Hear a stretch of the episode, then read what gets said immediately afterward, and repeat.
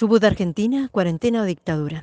Mari Mari Compuche, Mapuche Somota Inche, Moira Millán Pinguen. Soy Moira Millán, miembro de los Mapuche Pilema-Huiza que se encuentra en la localidad de Corcovado, provincia de Chubut. Quiero denunciar el hostigamiento que estamos sufriendo por parte de las fuerzas de seguridad a las que se le ha delegado el acompañamiento a la seguridad sanitaria. Son las mismas fuerzas de seguridad que estos últimos años estuvieron involucradas en represión, torturas, desapariciones y muertes en territorio mapuche.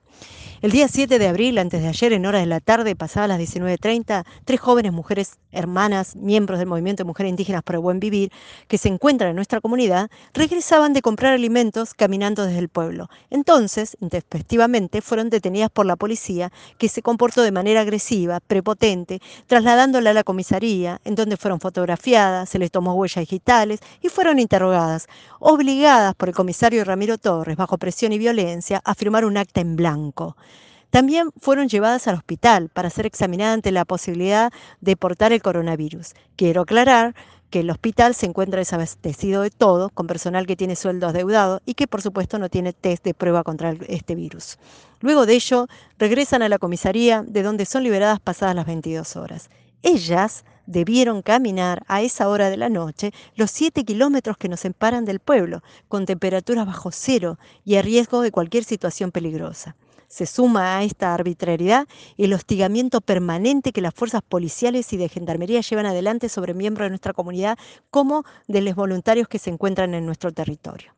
En el día de hoy me acerqué junto con ellas a solicitar la nulidad de las actas firmadas. Por supuesto, no fuimos atendidas en nuestro pedido, la policía ni siquiera nos permitió ingresar al establecimiento, nos atendió en la vereda y por medio de una ventana. Con desdén y prepotencia nos avisaron que no harían el acta de nulidad, ya que estas fueron elevadas a la justicia federal.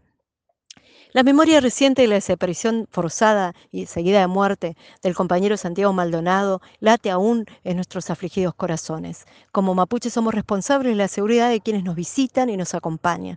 Sabemos que el gobierno de la provincia de Chubut, ansioso por extender la frontera minera, represar el río Carrelofú que venimos defendiendo, va a provocarnos y a generar situaciones como esta.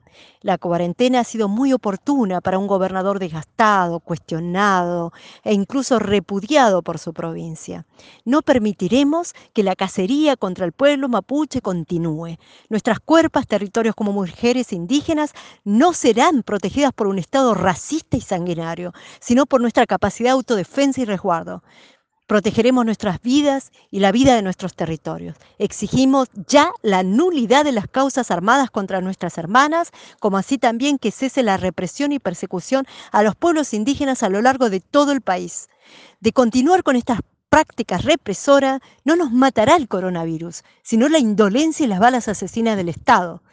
A todos ustedes les pido, una vez más, su solidaridad y compromiso con la justicia.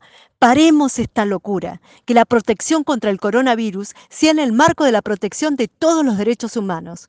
Desde la Puel Willy Mapu, por justicia y libertad, Moira Millán, Huaychafe, Marichihueu.